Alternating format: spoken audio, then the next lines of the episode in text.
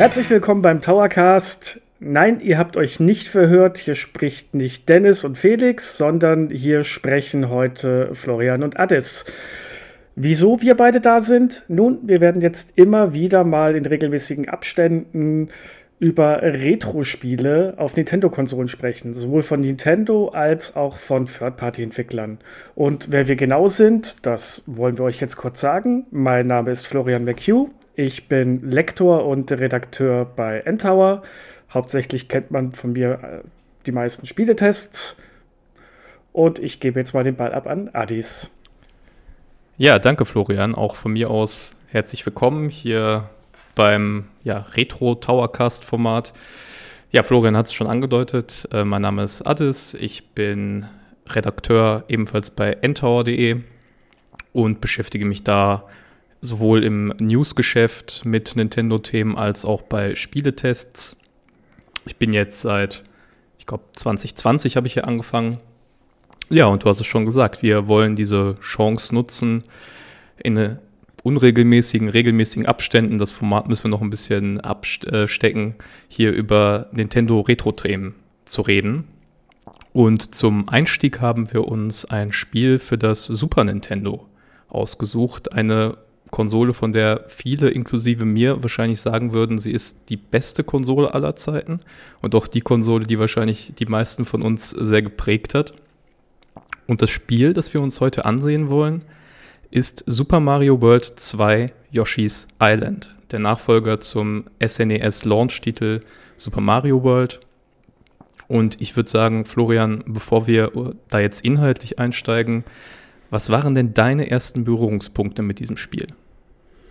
Das ist insofern ganz interessant gewesen. Meine ersten Berührungspunkte mit dem Spiel war tatsächlich das Club Nintendo Magazin. Und zwar gab es damals eine Sonderausgabe davon ähm, die sich rund um das kommende Yoshi's Island gedreht hat. Ich hatte vorher noch gar nicht davon gehört.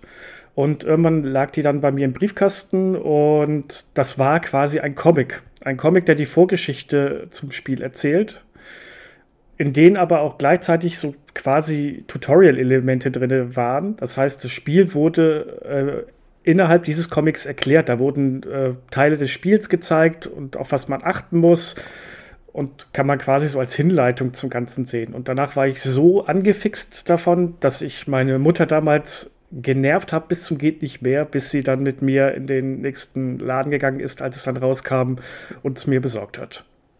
Wie sieht's bei dir aus, Alice?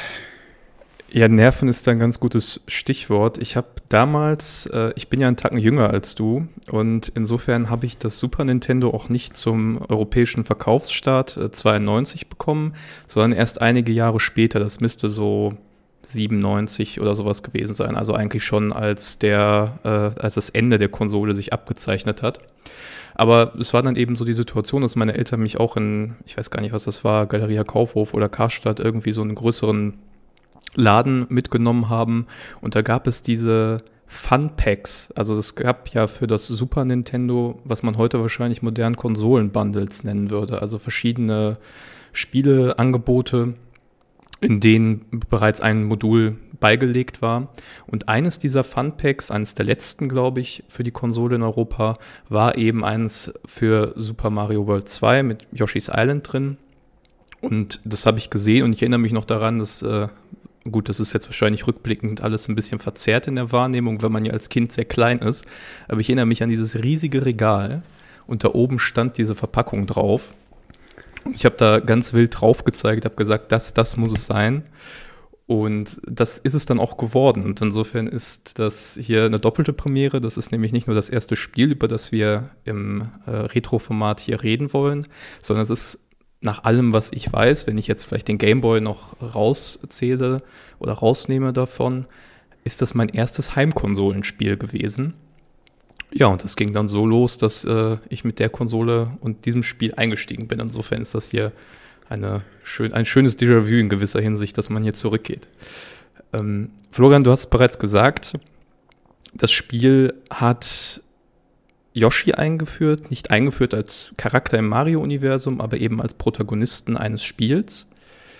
Ähm, und vielleicht kannst du uns da einmal im Vorfeld sagen, worum dreht sich Yoshi's Island eigentlich?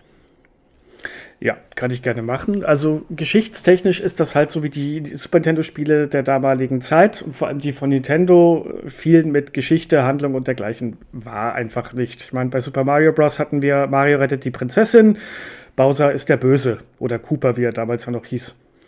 Ähm, die Geschichte ist die folgende: Es ist quasi eine Vorgeschichte zu Super Mario World und die handelt sich darum, dass ein Storch zwei kleine Babys, nämlich Mario und Luigi, zu ihr, äh, den Eltern bringen soll.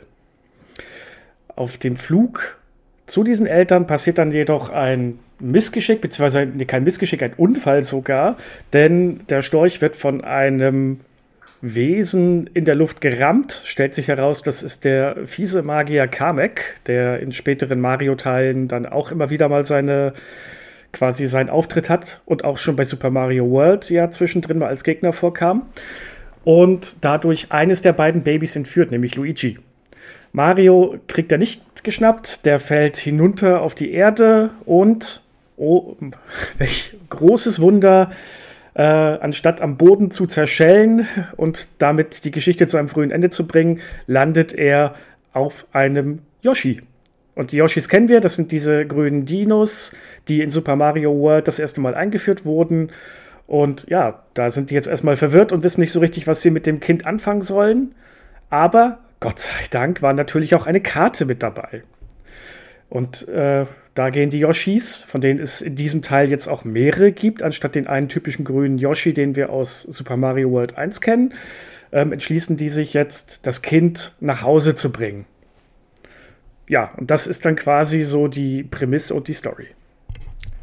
Ja, du hast es äh, schon richtig gesagt. Wir kennen Yoshi aus Super Mario World. Das ist, glaube ich, sogar im ersten Gebiet oder direkt im zweiten Gebiet. Ich weiß es nicht mehr ganz genau. Da kann man ja sein Haus besuchen. Und wenn man dann diesen Text durchscrollt, dann steht da auch irgendwie so sinngemäß, ja, äh, hallo Mario oder beziehungsweise ich bin ein Freund von Mario. Ich bin jetzt aber gerade nicht da und dann äh, findet man ihn später dann, wie du richtig gesagt hast, eben in den besagten Levels, wo man ihn dann als Reittier vor allem nutzt. Und der hat ja bestimmte Fähigkeiten, die er auch schon da ausgelebt hat. Aber es ist richtig, die Protagonisten des Spiels sind die Yoshis. Das heißt, man muss sich das ein bisschen vorstellen wie so ein, ja, wie nennt man nochmal diese Rennen, wo man den Stab weitergibt, ein Staffellauf.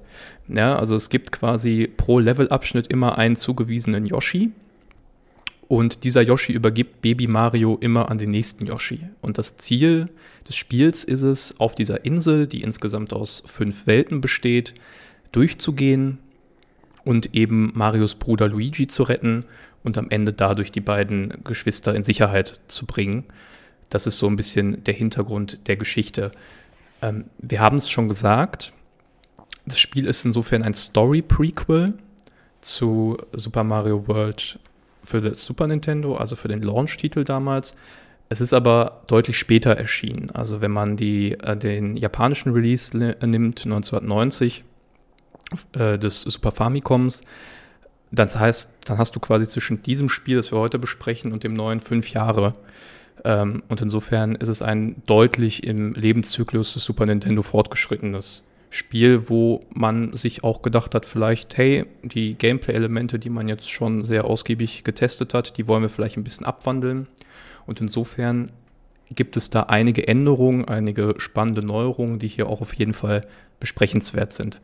Florian, vielleicht magst du mal kurz schildern, wie läuft denn eigentlich das klassische Yoshi's Island Gameplay ab? Ja, da hat sich nicht viel getan im Gegensatz zu Super Mario World 2. Ist immer noch ein 2D-Plattformer und man läuft von links nach rechts und möchte zum Ende des Levels kommen. Ähm, was sich verändert hat, ist, hat sie ja schon erwähnt gehabt, der Protagonist. Also wir haben jetzt nicht mehr Mario als Hauptprotagonisten, obwohl Mario dabei ist, denn so muss es sein, Mario als, als Baby reitet auf Yoshi. Das ist schon mal der große Nummer 1 äh, Änderungsfaktor, der damit reingekommen ist, der auch damals relativ originell war, fand ich, weil man hat sich gesagt, man wollte mal einen anderen Helden ausprobieren als immer nur Mario oder Luigi. Dann ähm, hat sich auch noch insofern was geändert, dass man zwar vom Anfang bis zum Ende des Levels durchlaufen muss, es kamen aber noch ein paar kleine Elemente hinein, die sich auch bis in die heutige Zeit durchgezogen haben. Denn man kann im Level verschiedene Gegenstände sammeln. Zum Beispiel gibt es fünf Blumen in jedem Level. Wenn man die einsammelt, kann man am Ende, kriegt man ein Leben. Plus man hat am Ende des Levels die Möglichkeit, ein Minispiel freizuschalten. Je mehr Blumen man hat, desto mehr verändert sich das Ganze. Beziehungsweise desto höher sind die Chancen, dass man ein Minispiel starten darf. Und ich glaube, das muss auch dies tatsächlich das Spiel gewesen sein, wo die berühmt-berüchtigten roten Münzen das erste Mal vorkommen, oder? Das ist jetzt, glaube ich, das erste Mal. Ich glaube ja. Also da würde ich mich jetzt auch schwer tun, irgendwie noch ein anderes Spiel zu finden. Ähm, du hast Du hast es ja im Grunde schon gesagt, wir reden hier über einen 2D-Plattformer, also ein Genre, in dem Nintendo auch zu dem damaligen Zeitpunkt schon sehr viel Erfahrung gesammelt hat. Mit der Änderung eben, dass wir Yoshi spielen. Und ein wichtiger Faktor dieser Änderung ist nicht nur, dass wir einen neuen Protagonisten haben, sondern einen Protagonisten, der sich A, wie ich finde, anders steuert. Da müssen wir gleich nochmal ein bisschen ausführlicher drüber reden. Also für einen Plattformer hat das ein sehr einzigartiges Bewegungsrepertoire, auch heute noch. Und B, es gibt eine Besonderheit von Yoshi oder besser gesagt von den Yoshis. Die können nämlich Gegner einsaugen oder Gegner schlucken. Es äh, gibt so eine Animation, die strecken dann ihre Zunge raus und können dann die jeweiligen Gegner, äh, ja, im Grunde fressen, müsste man ja sagen. Und anders als bei Kirby oder so, wo es dann unterschiedliche Verwandlungen gibt, kann Yoshi die Gegner entweder wieder ausspucken direkt oder aber, und jetzt wird es ein bisschen skurril, ähm, er kann sie quasi runterschlucken und zu Eiern verwandeln. Und man hat dann quasi an der Stelle äh, die Möglichkeit, ein, ja, ich weiß gar nicht, was jetzt die maximale Anzahl ist, aber auf jeden Fall, glaube ich, sechs oder sieben Stück oder irgendwie sowas in der Richtung, sehr viele Eier hinter sich herzuziehen und die als Wurfgeschosse zu verwenden. Muss das muss man sich mal überlegen. Also, ich meine, als Kind hinterfragst du sowas nicht, aber ähm, dann, du hast Yoshi, der seine Gegner frisst und dann äh, im Schnelldurchgang verdaut und in ein Ei verwandelt. Und ähm, ja, ich glaube, sechs Stück waren es, wenn ich mich nicht irre, aber ich würde mich da jetzt auch nicht gern drauf festnageln wollen. Und das hat insofern schon mal eine Änderung mit sich gebracht, dass man diese Eier durch die Gegend werfen konnte. Und ähm, das hatte man bei Mario ja noch gar nicht. Das Einzige, was Mario konnte in Sachen Wurfgeschosse, war die Feuerblume. Und das war's. Und jetzt bei Yoshi hat man tatsächlich ein neues Gameplay-Element eingeführt gehabt, dass man diese Eier mit Hilfe eines Steuerkreuzes, das sich von oben nach unten bewegt und dass man im richtigen Zeitpunkt ähm, quasi anhalten muss, um damit auf Gegner zu feuern.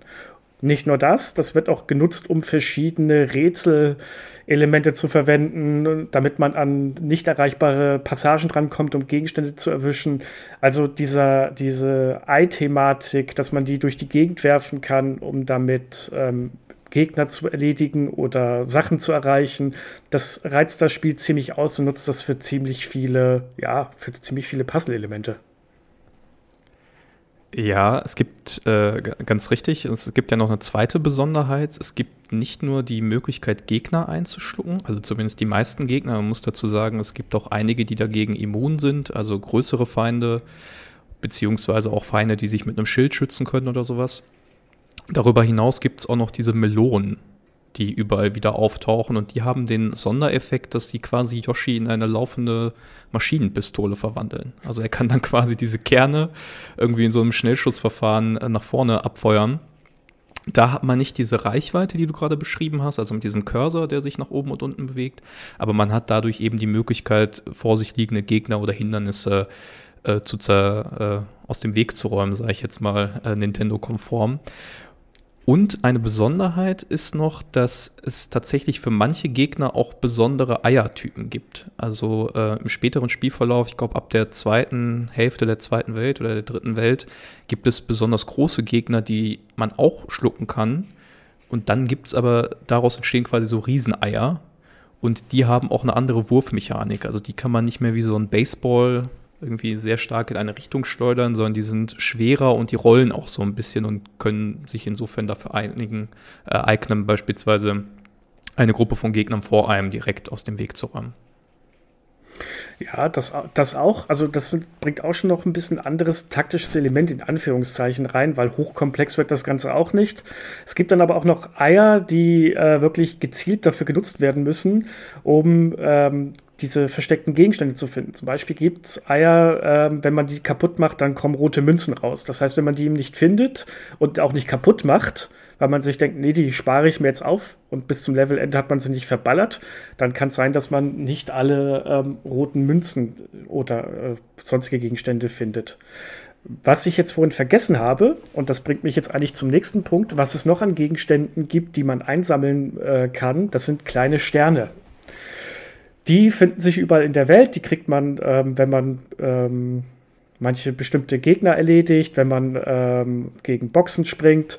Und diese, wenn man so einen Stern aufsammelt, erhöht er einen Counter in der linken oberen Ecke, der bis 30 hinauf geht. Das ist insofern wichtig, dass man am Ende vom Level am besten 30 Sterne gesammelt haben soll. Das hat aber noch einen anderen Effekt und der verbindet sich mit der nächsten neuen Mechanik, die sie eingeführt haben. Und eine, für die ich Nintendo gleichzeitig sagen muss, bravo und gleichzeitig ich hasse euch. Und zwar, äh, wir haben ja Baby Mario dabei.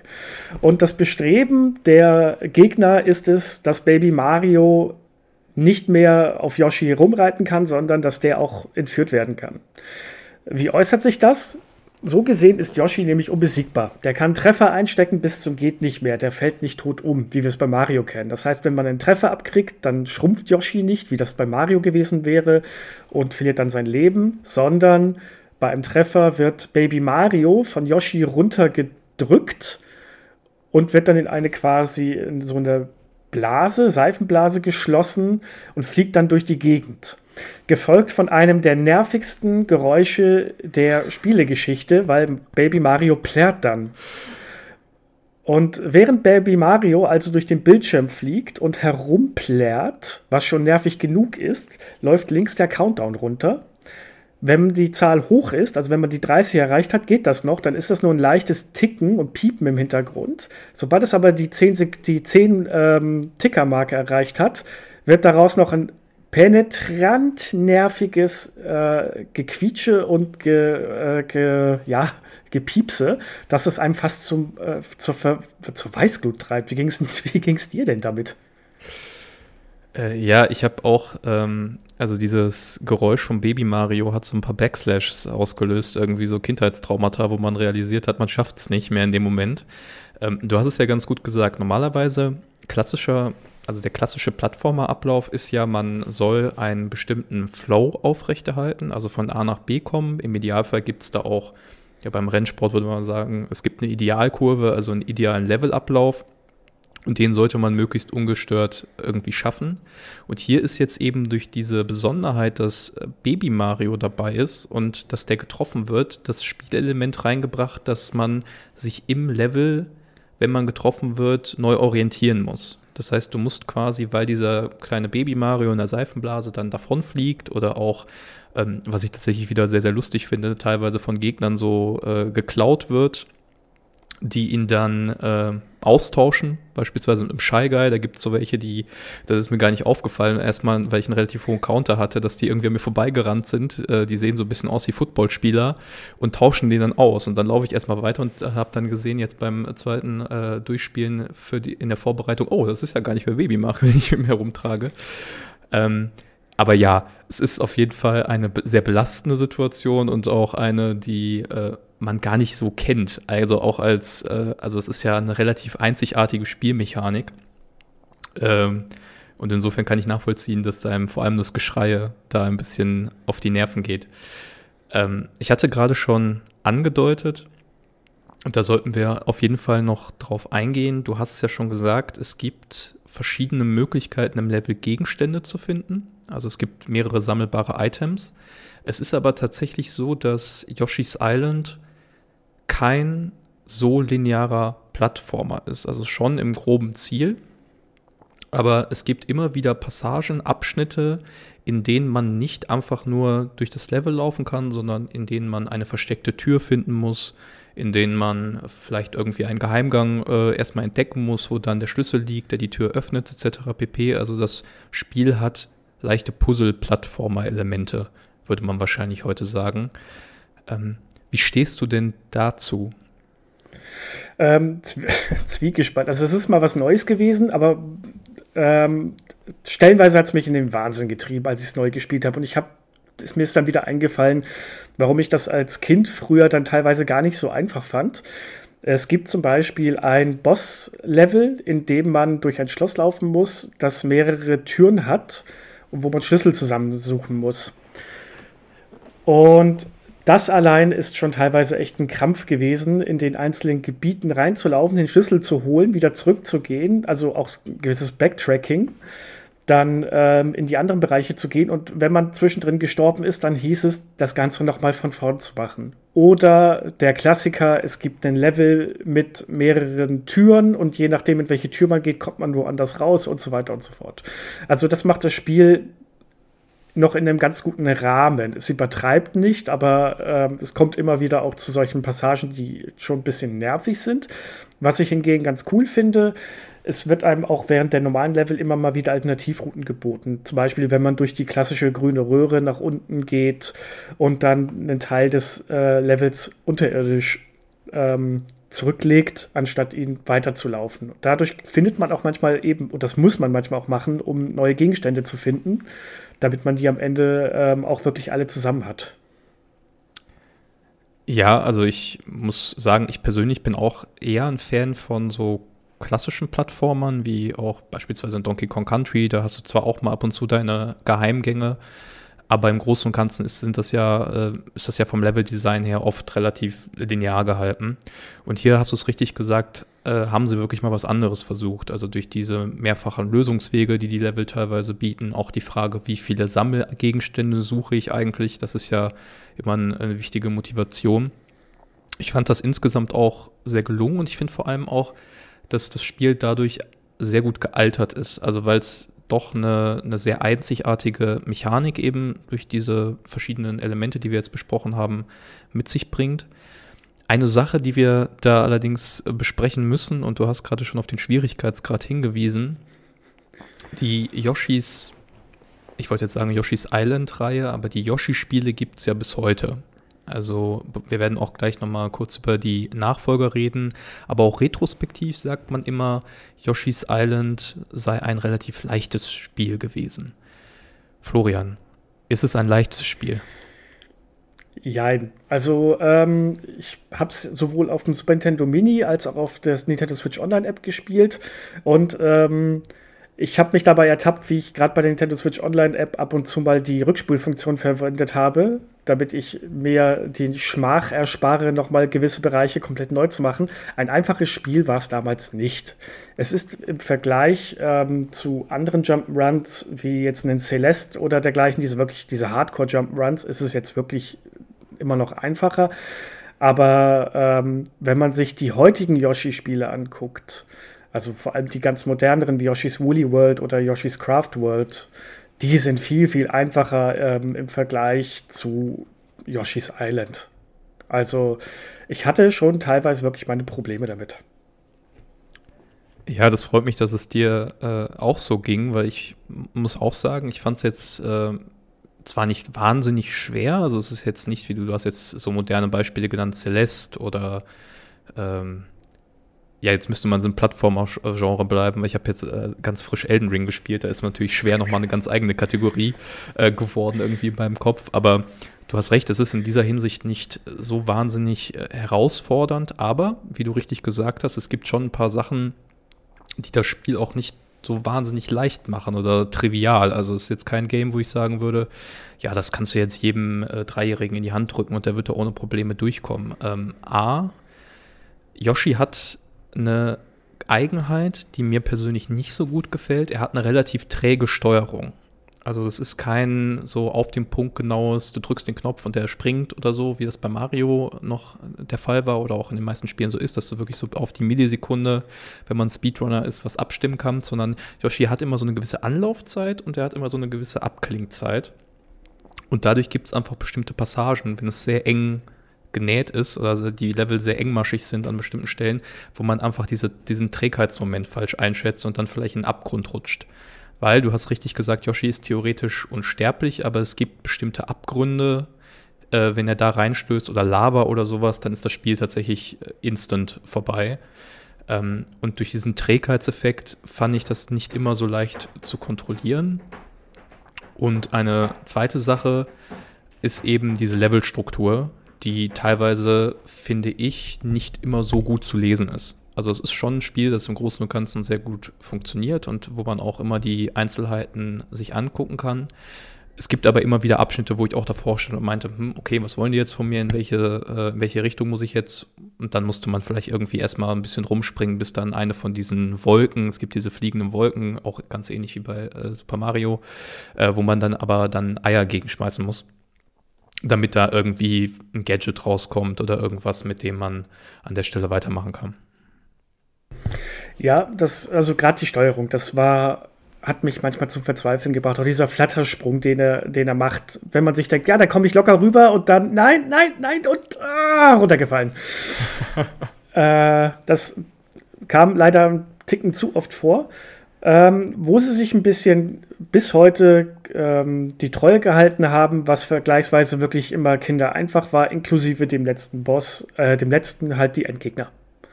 Also die waren allesamt nicht schwer und funktionieren alle nach einem relativ einfachen äh, Schema. Man muss halt immer gucken, ähm, meistens, wie, welche Stelle am Gegner muss ich treffen. Manchmal muss man auch einfach mit, mit den Eiern arbeiten und ich glaube, der dritte oder vierte Boss ist es. Den muss man ganz einfach, ist ein riesiger Schleimbatzen den muss man einfach so lange mit Eiern beschießen, bis äh, man den ganzen Rest abgetragen hat von ihm und nichts mehr vorhanden ist.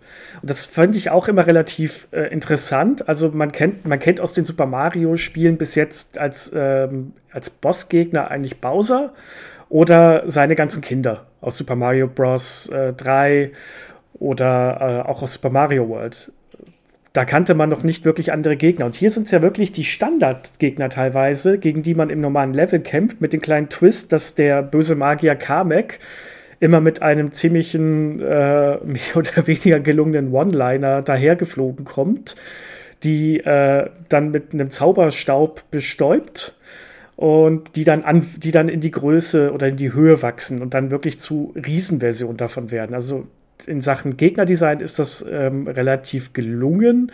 Mein persönliches Highlight ist, ähm, wo das Ganze mal ein bisschen ins Gegenteil ge ähm, gedreht wird.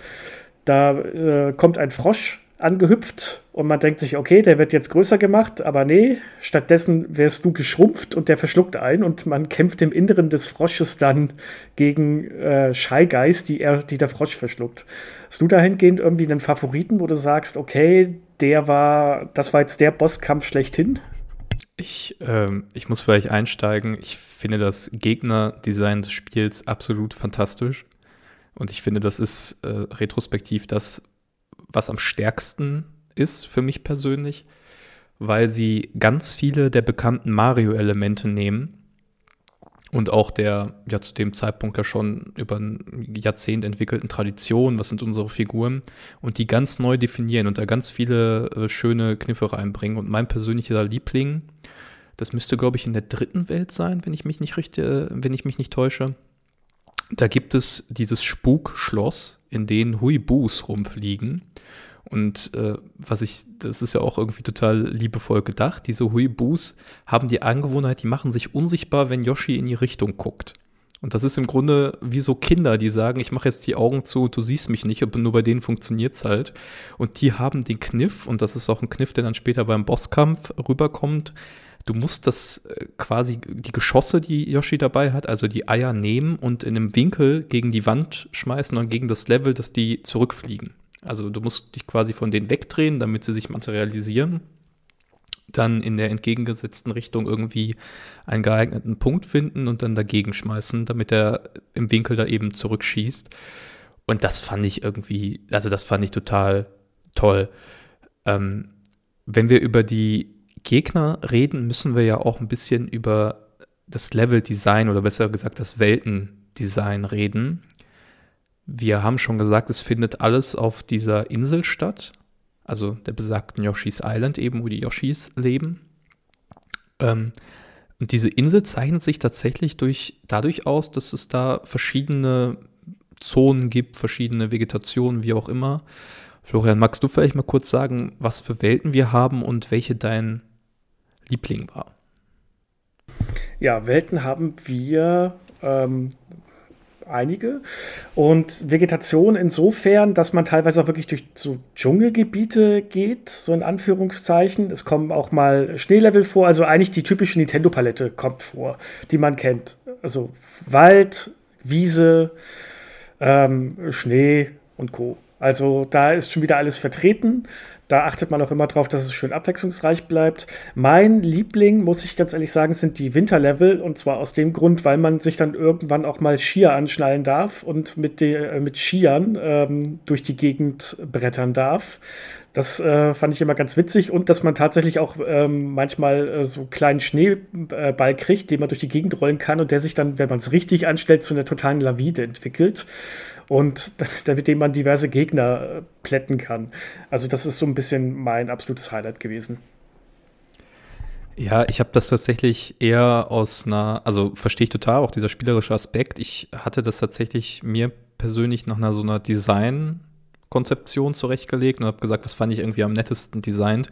Da muss ich sagen, ich fand dieses Dschungelareal ganz nett, weil es nämlich auch die eine Besonderheit hat.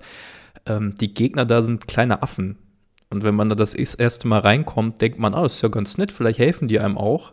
Aber nein, die sind genauso mies wie die Shy Guys und alle anderen da. Das heißt, die wollen auch natürlich Baby Mario klauen. Und die haben ein ganz tolles Design, weil die halt eben Sachen nach einem werfen zum Teil. Äh, es gibt aber auch so diese typischen Affenschaukeln. Und wenn man irgendwie mal sowas wie der König der Löwen, was ja auch für Super Nintendo gibt, äh, gespielt hat, dann kennt man dieses äh, Phänomen, dass man immer versucht, sich an sowas dann dran zu hängen, ganz intuitiv. Nur da ist eben das Problem, wenn einen diese Affenschaukeln kriegen, dann äh, nehmen sie ein Baby Mario weg. Also das spielt da auch ein bisschen mit den Erwartungen, mit der Erwartungshaltung, das fand ich ganz nett. Und die Shy Guys, ähm, jetzt müsste man eigentlich über Political Correctness reden. Ich fand es jetzt trotzdem äh, retrospektiv ganz nett ähm, die tragen so kleine, wie so Ureinwohnermasken und haben so Speere und das ändert tatsächlich auch gameplay-technisch was, weil du die dann nicht mehr so leicht einschlucken kannst. Also wenn man sie von vorne erwischt, werden die durch ihren Schild geschützt. Und das fand ich insgesamt irgendwie sehr, einfach sehr nett. Das war so ein wo starker Wohlfühlaspekt, der da durchgekommen ist. Ja, und vor allem, was da auch noch hinzukommt, die macht die, die, äh, die machen ja auch tatsächlich einen Stammestanz. Also Stimmt, wie gesagt, ja. können, wir, können wir jetzt wirklich über Klischee und Stereotypen reden, aber die geben ja, die macht, die tanzen zum einen durch die Gegend und machen auch äh, entsprechend Geräusche, geben sie von sich. Also das ist tatsächlich ein ziemlich interessantes ähm, kleines Design-Element gewesen. Ähm, was mit dem Design-Element auch mit reingeht, ist die Technik. Denn da hat Yoshi's Island so ein bisschen kleines Novum in Anführungszeichen gehabt auf der Plattformer-Ebene. Denn, soweit ich das mich jetzt nicht irre, war Yoshi's Island das der erste Plattformer von Nintendo, der den Super FX-Chip verwendet hat, um diverse Elemente darzustellen. Du bist da jetzt in der Hinsicht ein bisschen versierter als ich. Kannst du mal was dazu sagen? Ja, also generell muss man vielleicht erstmal sagen, Yoshi's Island ist ein wahnsinnig schönes Spiel. Und ich finde auch, dass es heute ein Spiel, das extrem gut gealtert ist, weil es einen sehr eigenen Grafikstil hat. Da kannst du ja gleich vielleicht ein paar Ausführungen zu machen. Vielleicht zum technischen Gerüst. Der Super FX-Chip ist ein Zusatzchip für Super Nintendo-Module. Der wurde damals von der britischen Firma Argonaut äh, für das erste Star Fox oder hierzulande Star Wing entwickelt. Und man muss sich das so vorstellen, das Super Nintendo hatte keinen besonders leistungsstarken Prozessor, auch für die damaligen Verhältnisse nicht. Und es konnte, es hatte bestimmte Limitationen in der Rahmen dessen halt eben diese Sprite-Berechnung äh, dargestellt werden musste. Und was das Super Nintendo überhaupt nicht konnte von Haus aus, waren Polygone. Also 3D-Modelle waren einfach nichts, was in der Super Nintendo Hardware abgebildet werden konnte. Eine einzige Ausnahme ist dieser relativ bekannte Mode 7-Effekt, der in verschiedenen Spielen zum Einsatz kommt, wo quasi durch eine bestimmte Anordnung der Sprites und der Hintergründe so ein Pseudo-3D-Effekt entsteht. Also das ist relativ gut zu sehen, beispielsweise bei Super Mario Kart, wo ja eine Tiefe im Raum simuliert wird, die es eigentlich gar nicht gibt, aber dieser Super FX-Chip ist quasi ein Zusatzchip, der die Rechenleistung erhöht. Also man muss sich das so vorstellen, die Super Nintendo-Module waren in dieser Hinsicht nicht nur reine Datenträger, wenn sie diesen Chip hatten, sondern die haben den Prozessor oder die Architektur erweitert um einen zusätzlichen Prozessor, der bestimmte Berechnungen durchführen konnte. Und bei Star Fox ist es beispielsweise so, dass diese Polygonberechnungen dann teilweise ausgelagert wurden auf diesen Chipsatz. Und bei Yoshi's Island, so wie ich das insgesamt sehe, wurde das einfach dafür genutzt, generell die sehr, sehr aufwendigen drei, äh, die 2D-Sprites zu unterstützen bei der Berechnung. Also es ist ja wirklich auch gegenüber Super Mario World ein deutlicher grafischer Sprung, finde ich. Und das zweite ist, was ich gar nicht mehr so in Erinnerung hatte, das Spiel hat tatsächlich äh, 3D-Elemente, also Polygone. Insbesondere in den Schlössern wird das auch als Teil der Level-Architektur benutzt. Also da fällt dann die Tür beispielsweise ein Tor, ein Schlosstor auf dich zu und kann dich tatsächlich auch treffen. Oder es gibt bestimmte Plattformen, die sich so in den Raum reindrehen. Und da sieht man relativ gut, stilistisch sind die ein deutlicher Bruch, weil das eben Polygone sind. Also ohne äh, da jetzt eine Gewähr drauf geben zu können, gehe ich davon aus, dass diese Berechnungen, die da angestellt werden, ohne diesen Super FX-Chip nicht möglich gewesen wären. Und insofern greift das Spiel da eben auf Technologie zurück, die in der Lebenszeit des Super Nintendos ähm, für verschiedene andere Sachen berücksichtigt wurden. Ja, das hat man auch, das ist tatsächlich so. Also das habe ich auch nachgelesen. Ähm, diese Türen und vor allem die Plattformen, die sich bewegen und drehen, das wird alles über den SuperFX-Chip ähm, quasi realisiert. Ansonsten ist der Look relativ naja, für uns, wenn man es heute in der Retro-Perspektive spielt, würde man sagen, natürlich, das ist ja der, der Yoshi's Island oder der Yoshi-Stil. Denn das war damals auch relativ wegweisend. Yoshi's Island kommt im Malbuch-Look quasi her. Also ähm, es sieht aus, als ob jemand ein Stück Wachsmalkreide genommen hat und einfach drauf losgemalt hat. Das macht sich äh, eigentlich durch das ganze Spiel hin ähm, quasi bemerkbar, dieser Malbuch- und Wachsmalkreide-Look, vor allem am Ende des Levels, wenn man diese Gesamtauflistung bekommt, wie viele Gegenstände man gesammelt hat. Da werden die alle quasi wie auf so einem äh, Tonpapier aufgemalt. Und äh, dann leuchten sie und springen noch animiert durch die Gegend so ein bisschen. Da, da sieht man es richtig. Dieser Look war aber nicht von Anfang an geplant gewesen. Ähm, die, die Designer hatten damals noch nicht so richtig gewusst, in welche Richtung sie gehen sollten. Denn zu diesem Zeitpunkt kam ja auch, oder beziehungsweise vorher kam Donkey Kong. Nee, Donkey Kong Country war, glaube ich, gerade schon erschienen. Oder kam das noch? Weißt du das gerade zufällig? Ich habe den Zeitraum nicht mehr im Kopf, aber es muss relativ äh, parallel gewesen Also es kann kein großer zeitlicher Abstand in die eine oder andere Richtung gewesen sein. Genau, also bei Ich glaube aber, es war vorher. Ich glaube, Donkey Kong Country war vorher, wenn ich mich jetzt nicht irre. Ich glaube auch. Bei, äh, bei Nintendo wusste man das auf jeden Fall und war ziemlich begeistert von äh, Rares Spiel und vor allem von den grafischen Möglichkeiten. Und dann hat man sich halt überlegt, okay, machen wir das jetzt auch so? Also die Überlegungen standen tatsächlich im Raum, auch ein Super Mario-Spiel zu machen, das eine in Anführungszeichen so tolle und realistische Grafik hat wie bei Donkey Kong Country. Dann hat man sich aber dagegen entschieden und gesagt, man wollte sich davon auch ein bisschen absetzen. Und so möchte es auf jeden Fall ein Interview, das ich gelesen habe. Damals hat, ähm, haben einige ähm, äh, Designer zusammengesessen und einer hatte dann auf so einem Whiteboard eine Wolke gemalt, so richtig in diesem Kinderstil und hat das einfach stehen lassen und das kam aber so gut an, dass man sich dann entschieden hat, bei diesem Stil zu bleiben. Und das hat sich dann wirklich so als wegweisend bewiesen, denn wenn wir uns die späteren Yoshi-Spiele wie Yoshi's Woolly World, Yoshi's Crafted World anschaut, die waren vom, äh, von der Optik her immer was Besonderes. Sei es, dass die Figuren und die Umgebung aus Garn besteht oder wie bei Crafted World, dass es aus Bastelmaterialien besteht, aus Papier gebastelt und dergleichen. Und das war quasi der Startschuss für diese optische Ausrichtung, denn seitdem war eigentlich kein, ähm, kein einziges Yoshi-Spiel ein, vom Look her klassisch, wie man das von den Mario-Spielen her kennt. Auch Yoshi 64, Yoshi's Island 64 nicht. Das ist vielleicht ein ganz äh, guter Zeitpunkt, da über die Serie zu reden, ähm, beziehungsweise die nachfolgenden Titel. Du hast es ja schon erwähnt, es gab oder gibt eigentlich bis heute äh, Spiele dieser Yoshi-Serie. Ähm, ich weiß gar nicht mehr, weißt du noch äh, aus dem Stegreif, wie das Spiel für die Nintendo Switch heißt? War das Woolly World oder Nee, war das, das, war Crafted World, das habe ich getestet. Genau, also Woolly World oder Crafted World. Ähm, und die, wie du eben gesagt hast, das ist im Grunde heutzutage so ein Spiel aus Nintendos zweiter Reihe. Ähm, auch von den Verkäufen kommt das jetzt nicht an so ein Super Mario Odyssey oder ein Zelda Breath of the Wild ran. Aber das sind Spiele, das ist eine Art von Spiel, die Nintendo bis heute im Portfolio hat, die sich auch heute noch deutlicher, finde ich, sehr stark an eine junge Zielgruppe richten. Auch von der ganzen Aufmachung her und eben diese ja, typische Nintendo-Magie äh, wahrscheinlich irgendwie mit sich bringen. Also ich kann mir gut vorstellen, ähm, ich habe jetzt keine Kinder, aber ich kann mir sehr gut vorstellen, dass man sich als Elternteil, wenn man seine Kinder an das Thema heranführen will oder generell mal mit die Interesse zeigen mit dem Thema, ist das bestimmt eine Art von Spiel, auch heute noch, wo man sehr guten Gewissens sagen kann, hier, guck dir das mal an, das ist nett. Ähm, und da wirst du wenig finden, was irgendwie jetzt äh, besorgniserregend oder problematisch sein könnte. Ja, das ist tatsächlich so. Ähm, die Yoshi-Spiele haben heutzutage zumindest ja auch den Ruf weg, dass man jeden, der, ob er jetzt einen Plattformer gespielt hat oder nicht, daran setzen kann. Das heißt, wenn du jetzt jemanden hast, der hat keine Ahnung von Nintendo-Spielen oder allgemein von Videospielen, den kannst du vor ein Yoshi-Spiel setzen und innerhalb kürzester Zeit weiß er, was er machen muss und er hat auch Erfolgserlebnisse.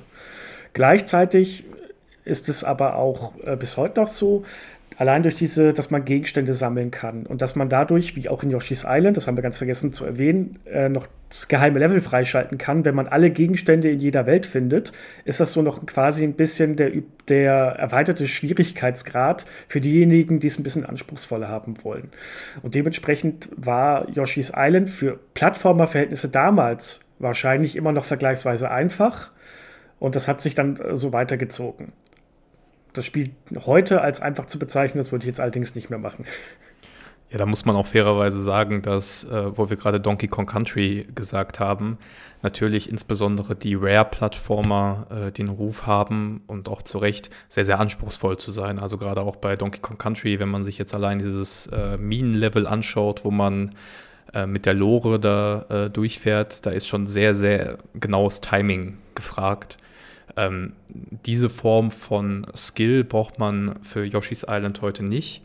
Aber ich würde auch sagen, und das ist ja auch schon angeklungen, es ist jetzt auch, wenn man zurückgeht, kein Spiel, wo man äh, sagen kann, äh, da setze ich jetzt mal jeden ran und jeder wird da ohne Probleme drankommen. Man wird bestimmt viele Abschnitte gut meistern können, aber es gibt auch durchaus ein paar etwas anspruchsvollere Passagen, insbesondere wenn man eben alle Sammelgegenstände haben will. Ja, also auch auf die Frage hin, kann man es heute noch gut spielen? Kann man auf jeden Fall. Es ist auch äh, immer noch sehr gut ähm, spielbar und erreichbar. Jeder, der eine Nintendo Switch hat und eine Nintendo Switch Online-Mitgliedschaft, der kann sich das Ganze auch in der Nintendo Switch Online-App äh, bei der Super Nintendo-Sektion ähm, anspielen. Das heißt, man kommt noch sehr gut ran. Oder wenn man den Super Nintendo Mini hat, da ist es auch vorinstalliert. Oder man hat, das gehört noch zu denen, die eine Nintendo-Konsole, also ein Super Nintendo zu Hause stehen haben. Da natürlich schon. Aber wenn es um das Thema Zugänglichkeit geht, kann man das bis heute noch perfekt nachholen. Genau, das würde ich auch sagen. Also schaut gerne mal bei Nintendo Switch Online rein, ob euch das zusagt. Ähm, genau, ob man dann die Muße hat oder ob man ein entsprechendes Setup hat, äh, auch mit den Originalmodulen äh, da sich heranzuwagen, das ist nochmal eine andere Frage. Aber auf jeden Fall, um dieses Spielerlebnis einmal nachzuempfinden, vielleicht habt ihr es ja auch selber schon gespielt und wollt es einfach nochmal oder habt euch gefragt, lohnt sich der Blick, äh, der Weg zurück auf Yoshi's Island? Dann würde ich auf jeden Fall sagen, definitiv. Es ist heute immer noch ein schöner, sehr gemütlicher Plattformer. Und ich hatte gerade gesagt, ich äh, habe jetzt ich spiele jetzt parallel Elden Ring zum äh, Erscheinen dieses Zeit, äh, des Zeitpunkts dieses Podcasts. Und das ist ein sehr, sehr gutes Kontrastprogramm gewesen. Einfach hinter diesem ganzen äh, Du bist gestorben Bildschirm und äh, düsteren Kreaturen dann auch einfach mal zu sagen, okay, ich lege mich jetzt eine halbe Stunde mit der Switch auf die Couch und spiele ein bisschen Yoshi's Island, um jetzt wieder runterzukommen. Ja, es ist tatsächlich so ein bisschen äh, erholsames, ich komme wieder zurück. Ähm, zum Abschluss ähm, ein kleiner Fun-Fact noch. Wir haben hier zwar echt noch viele Sachen aufgeschrieben, aber wir müssen auch ein bisschen auf die Zeit gucken. Aber diesen eine Sache möchte ich euch jetzt auch nicht vorenthalten. Im Spiel gibt es die Möglichkeit, wie in jedem Mario-Spiel, dass man Sterne sammeln kann. Und wenn man so einen Stern eingesammelt hat, kennt man ja, wird man unverwundbar und kann durch Gegner durchlaufen und so weiter und so fort. Das geht auch in Yoshi's Island.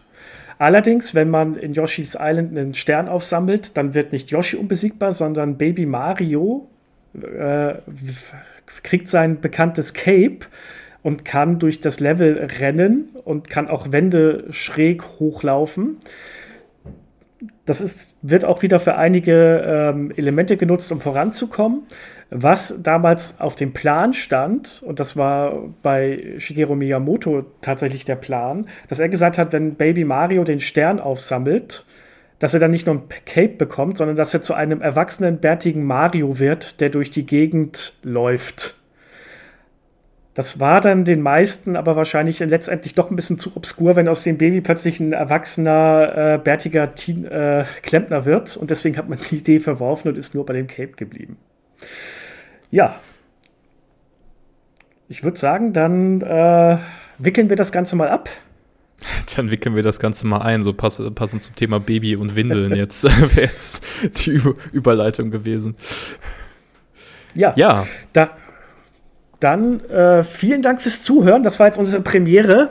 Ähm, ich hoffe oder wir hoffen, es hat euch gut gefallen. Eine Bitte von uns, ähm, wenn euch das Ganze, die Idee mit den Retro-Spielen von Nintendo gefallen hat, dann gebt doch mal einen kurzen Kommentar ab. Äh, wir freuen uns über konstruktives Feedback, auch hinsichtlich für uns, ob ihr uns gerne weiterhören wollt. Äh, wenn ihr uns nicht gern weiterhören wollt, behaltet es bitte für euch. Nee, Quatsch. Und worüber wir uns auch freuen würden, ist, wenn ihr uns vielleicht mal eure Wünsche oder dergleichen in die Kommentarsektion schreiben könnt. Was wollt ihr denn, was wir uns als nächstes anschauen? Wir haben zwar schon so ein bisschen grob was ins Auge gefasst, äh, aber so richtig entschieden haben wir uns noch nicht, oder? Nee, es gibt, also es gibt quasi Ideen, Vorschläge von Nintendo-Serien oder auch, äh, was ja auch ganz wichtig ist, gerade auch für die SNES-Zeit, äh, muss man ja auch Capcom, Konami, die großen äh, Dritthersteller eben berücksichtigen. Also wir haben da noch ein paar Sachen, die wir uns gut vorstellen können, auf die wir auch Lust hätten. Aber ja, Florian hat es gesagt, sagt uns gerne, worauf ihr Lust habt, was ihr euch gerne anhauen würdet. Und ja, ich glaube, von meiner Seite wäre es das dann. Von meiner auch. Und in dem Sinne wünschen wir euch noch einen schönen Tag und bis zum nächsten Mal. Tschüss.